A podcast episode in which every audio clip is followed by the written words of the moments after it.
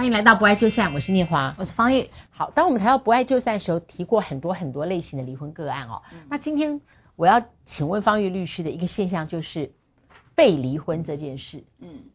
被离婚，那就是我并不想离婚，但是为什么形势比人强？为什么我们的另外一半一直要离婚呢？我真的搞不懂，因为这搞不懂，包括说他一直要离婚，可是并没有外遇。嗯，然后呢，他一直要离婚，我们之间没有重大局驭。但他就说他现在想离婚了，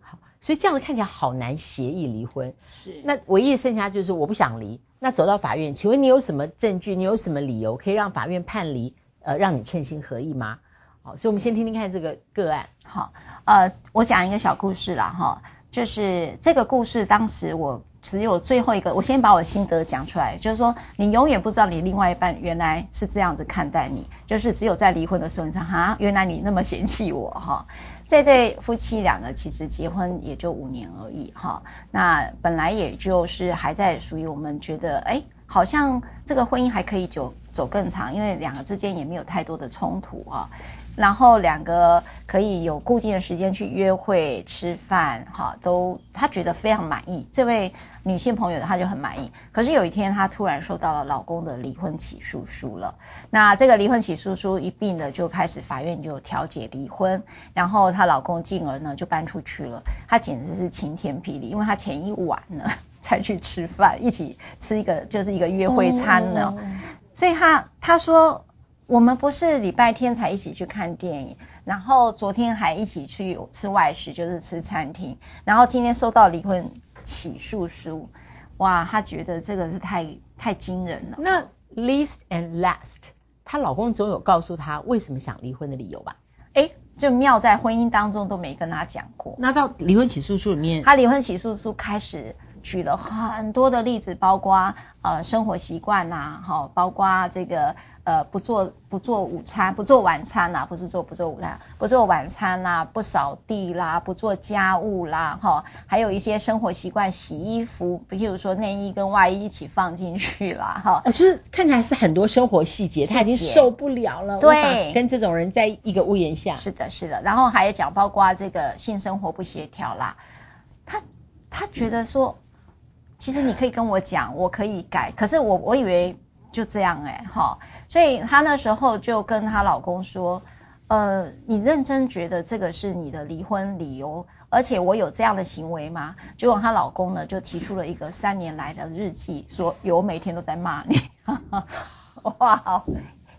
这个呈堂供物应该是很有可信啊。是啊是啊，因为他写了三年啦，五年写三年，这个还不可信嘛？就是说，就是说今天老婆讲了一句什么话，我不高兴，然后我今天他怎样，他如何，我晚上。呃，今天礼拜六、礼拜天，我只是吃了一个泡面什么的，就是他把这些生活细节都写在这个日记本里面啊，然后就让他觉得说，原来你对我这么多的不满，你为什么不说哈？我觉得不是起诉书让他崩溃，是那本日记本让他崩溃了。所以我那时候才跟我同事在讲，哪一天我被诉请离婚，也许我才会知道真婚姻的真相是什么。哎，那我很好奇这个。当事个案这个被离婚的太太，他们后他有没有接受协议离婚？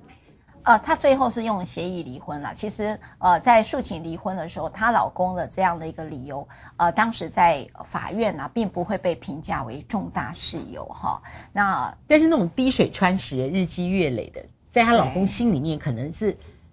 每天都这样，就是非常非常重大的一个负担。对对，我同意老师的见解啦。哦、那后来，但是法官会认为，呃，你这样的情形，他不认为，就是法官每个对婚姻的想法不一样。你既没有外遇，又没有家暴，也没有所谓的分居，哈，两个，呃，就老婆的说法，似乎关系也还没还不错。所以也没有任何的口角，也没有局驭，也没有冲突，只是你主观的感受。也就是说，我们在离婚的重大事由，在我们前几集好多集都提到，重大事由所指的就是客观的一般人都丧失继续维持婚姻的勇气哈。那这个才会是一个重大事由。那么至于讲这些生活上的细节，即便是滴水穿石，他也认为是应该还是不到破绽的一个是一个主观性的破绽，而不是客观性的破绽哈。那虽然这个案子会离婚，可是呃那时候我跟你这个女性朋友讲，这个滴水穿石不在法官的心里，恐怕是在你的心里了哈。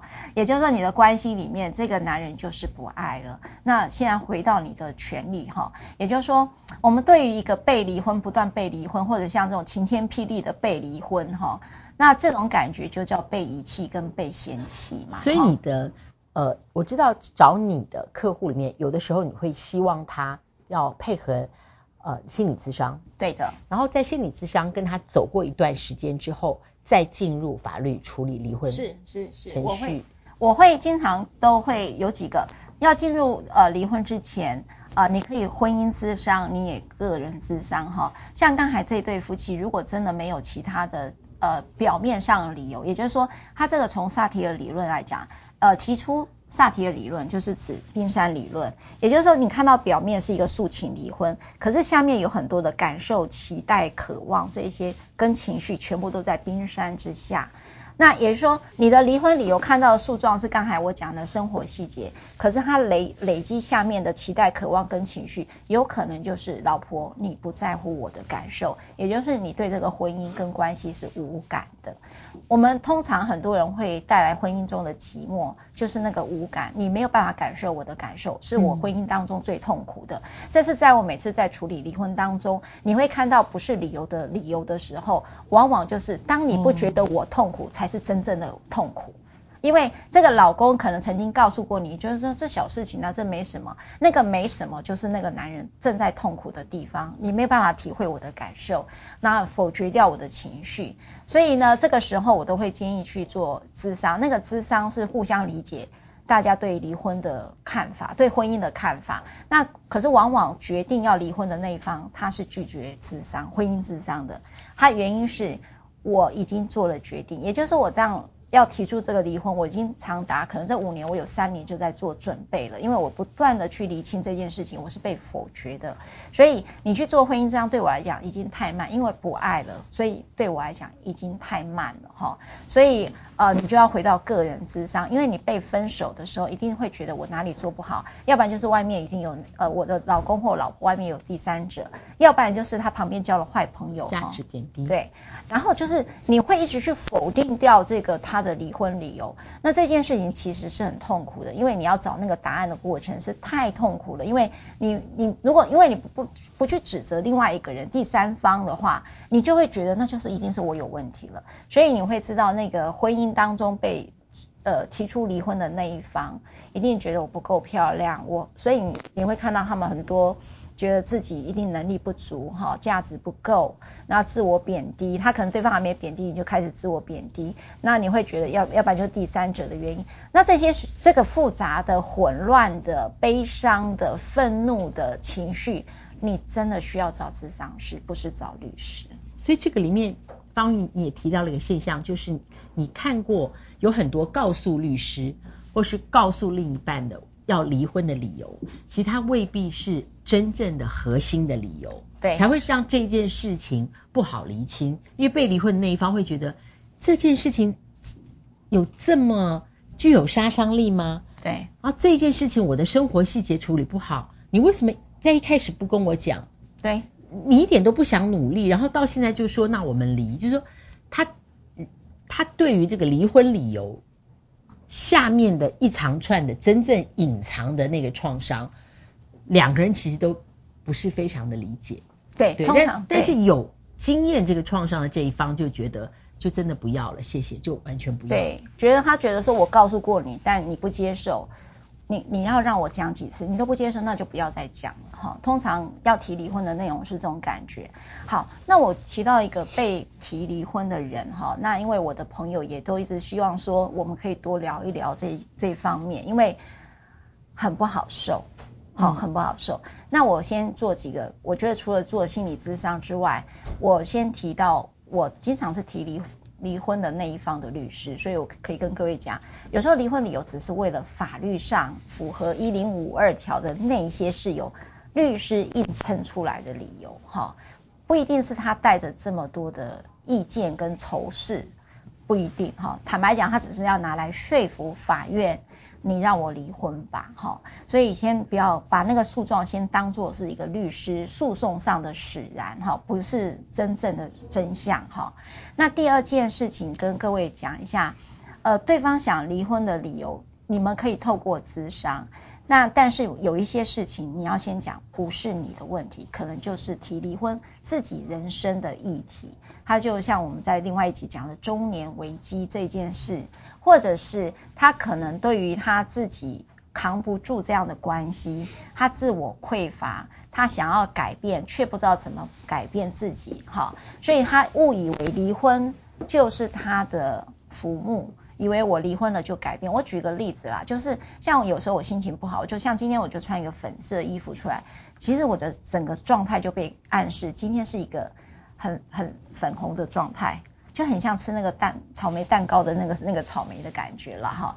所以很多人以为那个改变跟痛苦的来源，误以为是婚姻造成的，但并不是。所以那个是每一个人的人生课题，不代表你这个人发生了什么事。那你说第三个，那有人讲说，我是不是又要开始当他跟我提离婚，我就赶快开开始改变自己，符合他的需求？很多人会这样子想。那我也先讲。真的不要哈啊！有人是讲说，你的不要原因是因为你才不会在关系里面开始悲屈，去迎合这个人。嗯、我要讲的是更深层的是，不要因此失去自己。嗯，因为呢，你要去变成他想要的样子的时候，你一定要把自己打掉重练嘛。你要打掉，然后变成他想要的样子。一个人活在别人想要的样子，我记得我们在第一集讲，我们女人有时候不是追求完美。而是追求自己的完整，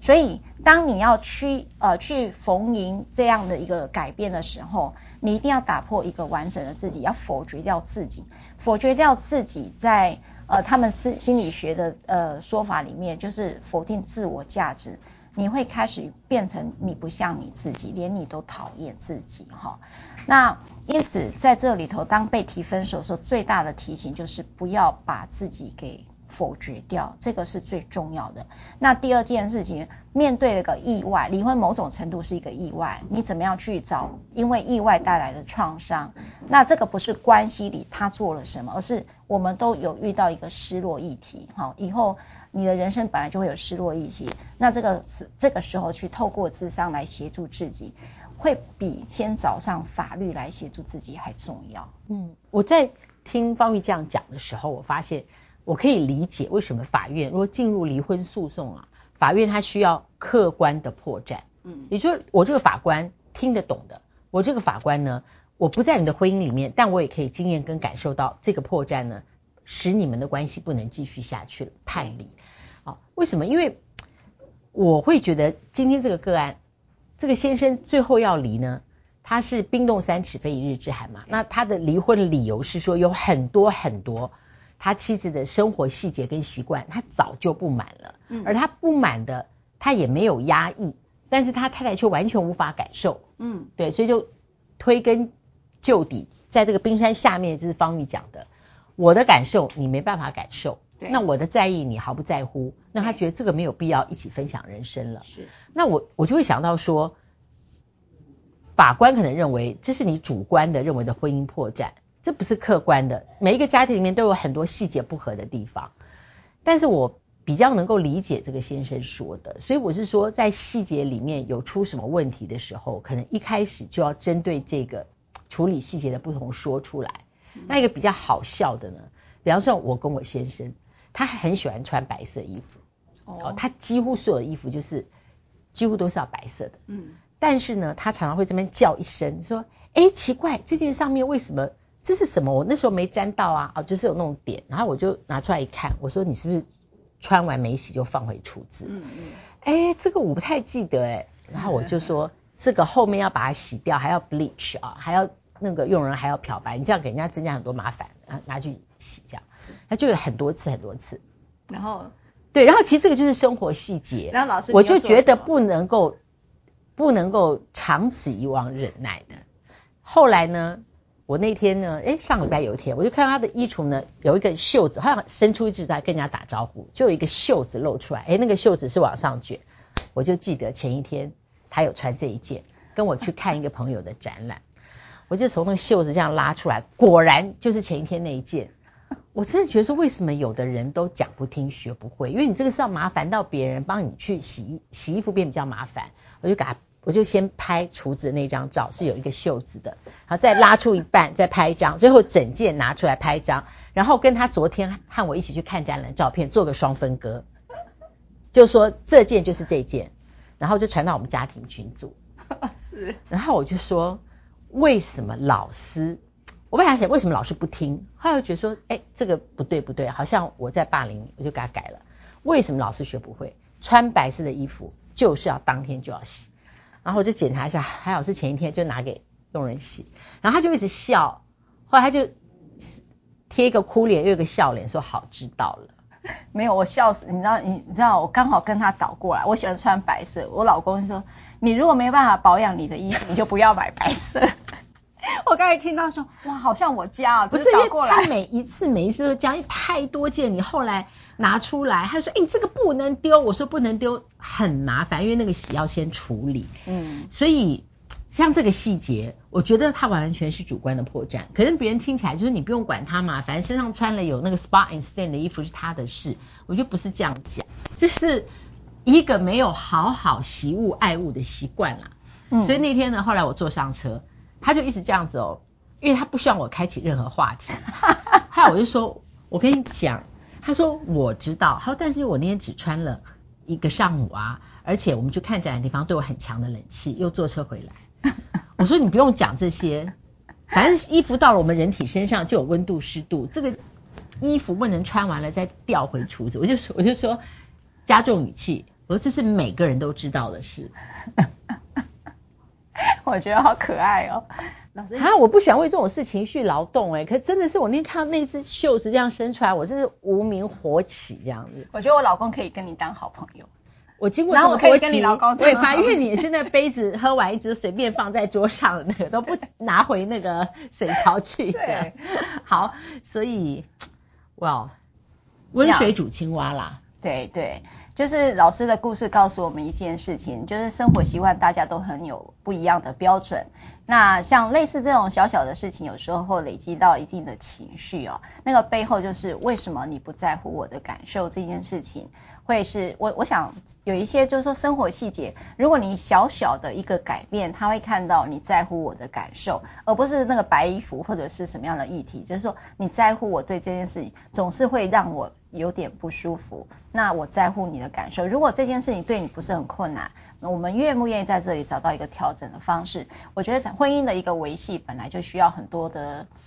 呃，调整跟妥协。对，我所有的女性朋友都跟我说，啊，你管他那么多干嘛？那是他自己穿的，好像感觉我很是那种控制狂。我最后结论，我告诉你，那不是习惯不同，那是国民生活须知。穿过衣服就要洗，那是国民生活须知.这是无法无法忍受的。好，我接受，我接受。我我老公应该很听很高兴老师讲了这句话。茶杯要放回原位，也是国民生活须知。好，大家不要忘了。呃，按赞、分享、开启小铃铛，生活细节要注意啦。我们下次再会，拜拜。